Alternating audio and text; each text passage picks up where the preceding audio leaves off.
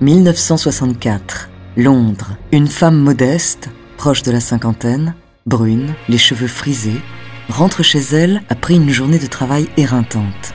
Pour se détendre, elle décide de s'asseoir derrière son piano qu'elle n'a pas touché depuis des années, pour jouer quelques notes. Mais à ce moment-là, ses mains sont prises d'une force surnaturelle et glissent sur le clavier, comme manipulées par un autre, créant une magnifique mélodie. Une scène surréaliste qui, selon ses dires, se répétera tout au long de sa vie et qui fera d'elle l'une des compositrices les plus controversées de notre époque.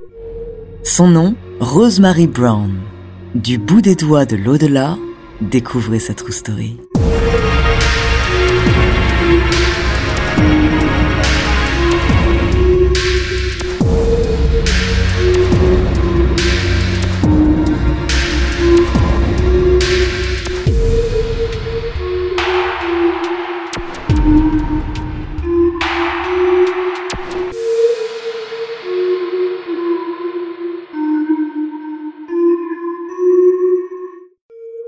Bonjour, ici Andrea Brusque, bienvenue dans True Story.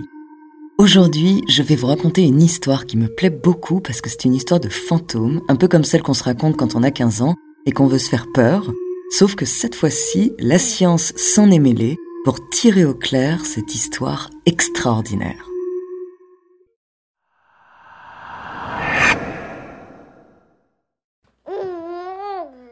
Rosemary Isabelle Dixon est née à Londres en 1916. C'est une petite fille très ordinaire jusqu'à un soir de 1923. Alors qu'elle est âgée de 7 ans, Rosemary va avoir une visite quelque peu surnaturelle. Un vieil homme aux longs cheveux blancs, vêtu d'une soutane noire, serait venu de l'au-delà avec un message pour le moins inattendu. Je te fais don de ma musique. Un jour, elle fera de toi une grande musicienne. L'homme ne lui indique pas son identité et lui promet de revenir plus tard. Rosemary n'a aucune idée de qui peut bien être ce fantôme venu lui rendre visite. Peut-être était-ce un simple rêve. Dans sa famille, personne ne se préoccupe de cette visite nocturne. Les parents de Rosemary, médiums qui ont déjà une affinité particulière pour le spiritisme et les êtres de l'au-delà, ne sont pas surpris par l'événement. Rosemary va continuer sa vie sans porter attention au message qu'elle a reçu.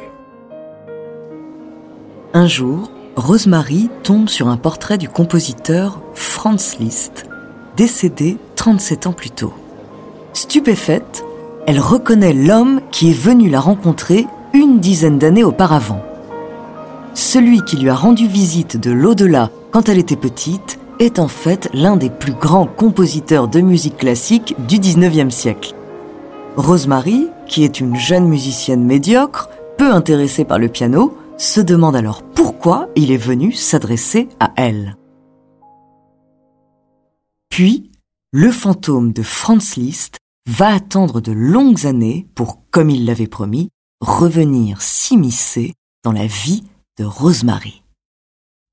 En 1952, à 29 ans, Rosemary rencontre Charles Philip Brown, un scientifique œuvrant pour le gouvernement. Ils se marient et donnent naissance à un garçon et une fille. Mais en 1961, Charles décède tragiquement. Rosemary se retrouve veuve avec ses deux enfants à charge. Elle travaille alors dans la cantine d'une école pour subvenir aux besoins de son foyer. Rosemary est fatiguée par son travail et sa vie solitaire. Un soir, alors qu'elle rentre chez elle, elle décide de se mettre derrière son piano qu'elle n'a pas touché depuis 16 ans pour se détendre. C'est alors qu'elle va recroiser chez elle le fantôme de Franz Liszt, presque 40 ans après sa première visite.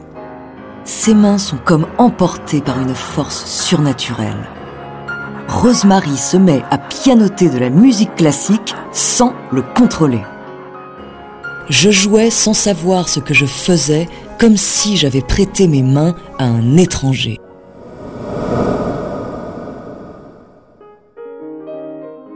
Suite à ce drôle d'événement, les visites de Franz Liszt se multiplient. En plus de l'aider à jouer du piano, le fantôme lui donne d'autres conseils plutôt inattendus.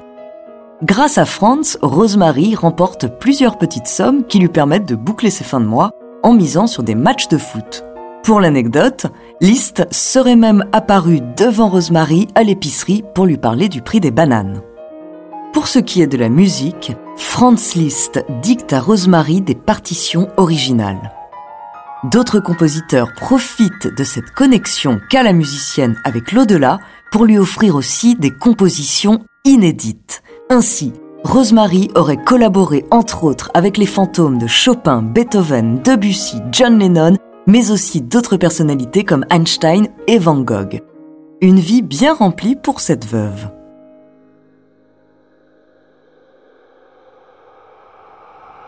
D'après elle, quand ils lui rendent visite, les compositeurs gardent leur apparence terrestre et sont libérés de leur handicap physique. Par exemple, Schubert ne porte plus de lunettes et Beethoven a retrouvé l'audition. Toujours selon Rosemary, la plupart d'entre eux auraient appris l'anglais pour faciliter les échanges avec elle. Pour les autres, ils utiliseraient des services de traduction spirituelle intermédiaires. Selon ces témoignages, chaque compositeur a sa manière de communiquer avec elle. Liszt prend le contrôle de ses mains, Chopin inocule chaque note en articulant ses doigts, Schubert se contente de chantonner la musique, Beethoven et Bach préfèrent lui dicter le nom de chaque note. Pour elle, les compositeurs lui rendent visite pour apporter la preuve d'une vie après la mort. Évidemment, ces étranges événements ne laissent pas de marbre les médias et les Britanniques. À l'époque du Flower Power, certains veulent croire en l'histoire de Rosemary. Bien sûr, d'autres prennent la femme pour une illuminée.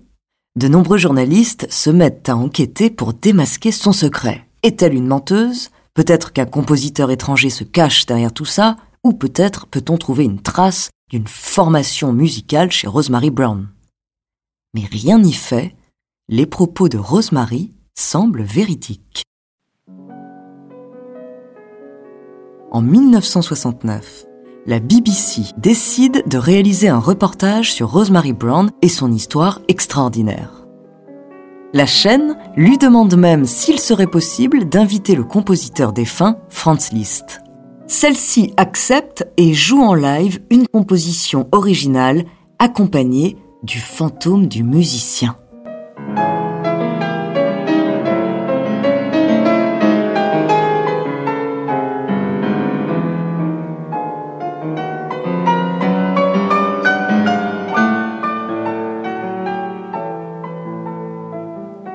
Les experts en musicologie analysent chacune des œuvres jouées par Rosemary et les avis divergent.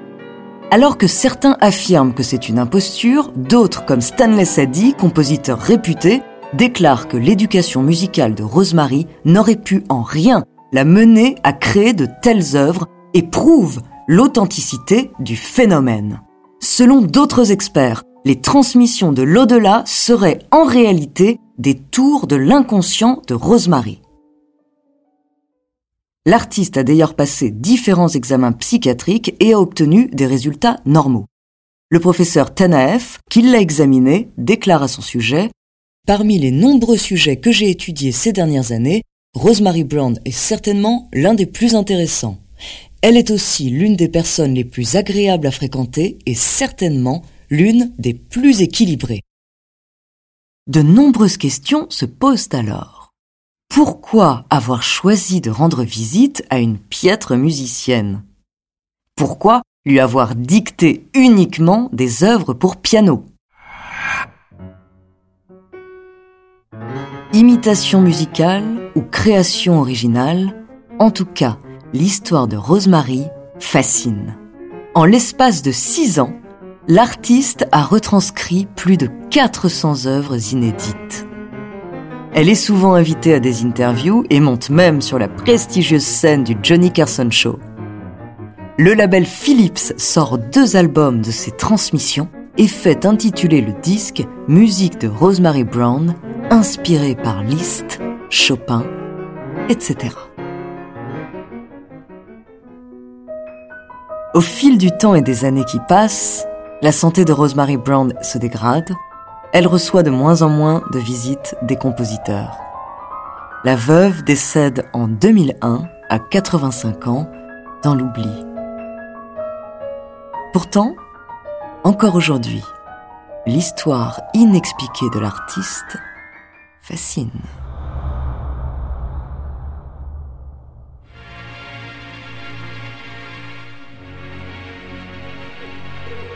Merci d'avoir écouté cet épisode de True Story.